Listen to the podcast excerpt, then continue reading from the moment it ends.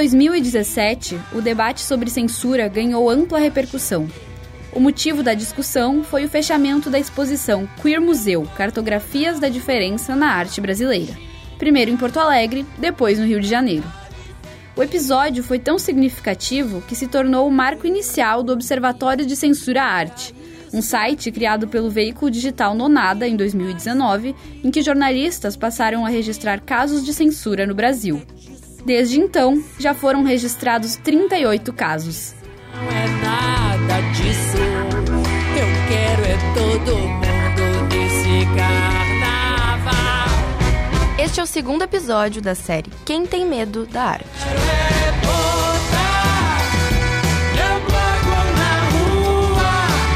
Conversamos com a artista Ana Norogrando, que teve suas obras censuradas na mostra Queer Museu. Hoje fica claro que, na verdade, a Queer Museu foi um ponto de partida, foi fazer um marco, é um marco histórico, eu diria como a semana de 22. Nós temos hoje, a partir dessa data, um outro tipo de posição em relação à arte. Infelizmente, eu acho que a cada dia nós teremos mais exposições censuradas. Eu sei de artistas que já não estão fazendo o que gostariam de fazer, porque o trabalho não será exposto. E eu digo não, e eu digo não ao não. Mas censurar não é uma coisa nova no Brasil. A censura já foi, inclusive, institucionalizada por aqui. Em dezembro de 1939, por exemplo, Getúlio Vargas criou o Departamento de Imprensa e Propaganda, conhecido como DIP. Seu objetivo era controlar as manifestações artísticas, as propagandas e organizar manifestações cívicas para enaltecer o governo, ou seja, censurar. O DIP durou até o final do Estado Novo, em 45. Eu digo, é proibido, proibir, é proibido, proibir, é... Em 13 de dezembro de 68, o governo militar anunciou o Ato Institucional número 5, o mais repressivo da ditadura. O decreto autorizava o combate a atos subversivos.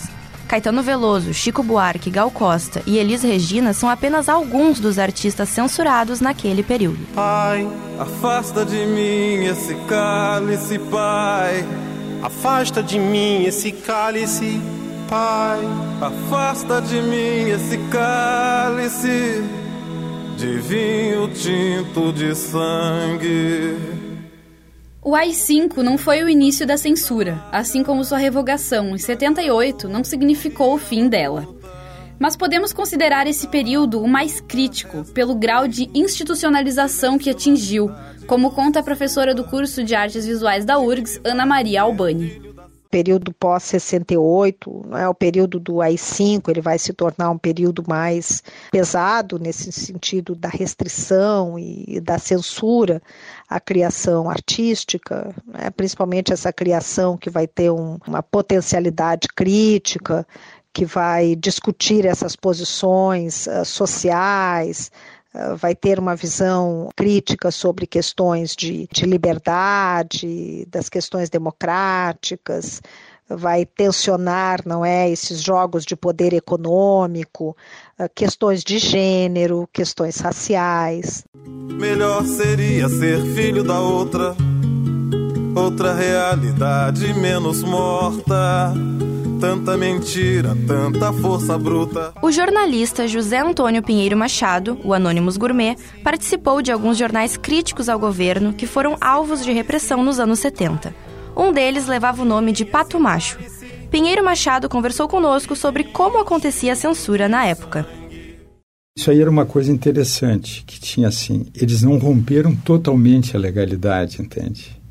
Porque eles queriam manter uma, no caso do do Pato Macho, todos esses jornais e coisas essas, eles mantinham assim uma falsa é, um falso tom de legalidade, como se estivesse tudo bem. Mas por baixo era um troço infernal. Pior ainda era a autocensura, que tomava conta aos poucos. A autocensura é, é uma coisa mais diabólica Que lá pelas tantas, num determinado momento, o censor estabelece coisas que a pessoa não pode dizer. quantos livros deixaram de ser publicados, quantas matérias maravilhosas deixaram de ser feitas, porque o cara tinha, não, não, tinha, tinha medo, tinha... Não é questão de medo, é questão de o cara saber a consequência, né?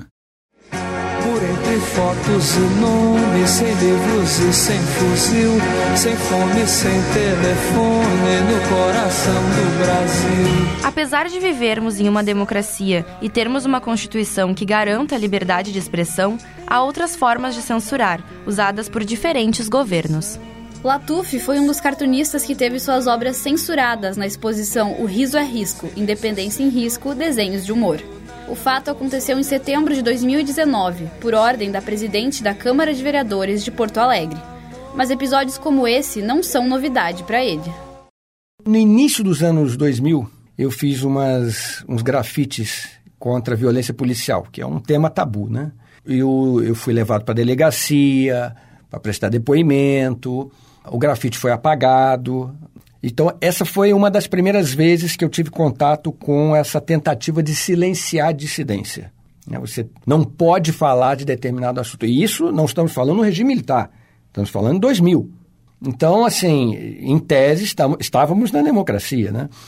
Posteriormente a isso, teve um outro incidente que foi, se eu não me engano, 2009 ou 2010 ou 12, eu não me lembro bem, que foi um outdoor, na época o presidente era o Lula e o governador era o Sérgio Cabral, sobre violência policial. E passaram tinta branca nos outdoor.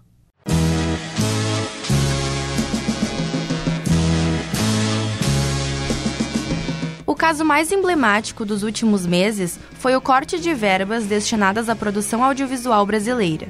O governo federal divulgou em setembro que o fundo do audiovisual vai sofrer um corte de 43% em 2020.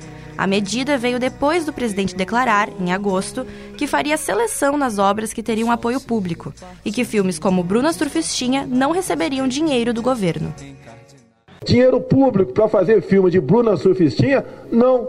E vai ter um filtro, sim, já que é um órgão federal. Se não puder ter filtro, nós extinguiremos a Ancine o não apoio a, aos museus, aos eventos, às pesquisas, a própria construção de um sistema artístico, não é? Isso também é uma forma indireta de censura na medida em que você bloqueia na base, você bloqueia que a própria produção possa acontecer, que as instituições possam funcionar livremente.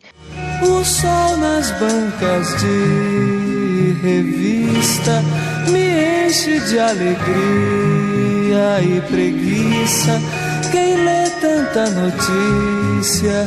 Pinheiro Machado relembrou que as ameaças financeiras contra jornais, que acontecem hoje, já aconteciam na ditadura militar. No dia 31 de outubro, o presidente disse que não vai mais assinar a Folha de São Paulo e deu a entender que os anunciantes deveriam deixar de fazer negócios com o jornal. Claro que agora já diz, estão ameaçando a Folha de São Paulo de tirar todos os anúncios, esgoelar a Folha. Isso foi uma coisa assim que isso aí foi feito no tempo da, da ditadura. Por exemplo, grandes, os maiores jornais do Brasil, qual era? O Jornal do Brasil, Correio da Manhã, o Estadão, e desses três, que eram os três maiores jornais do Brasil, o Correio da Manhã não aguentou. O Correio da Manhã foi. Isso, Correio da Manhã, no início, era, era uma coisa meio conservadora.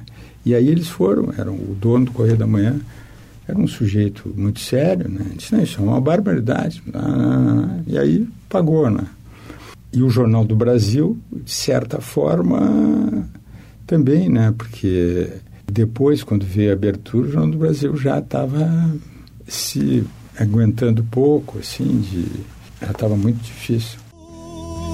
Você não gosta de mim,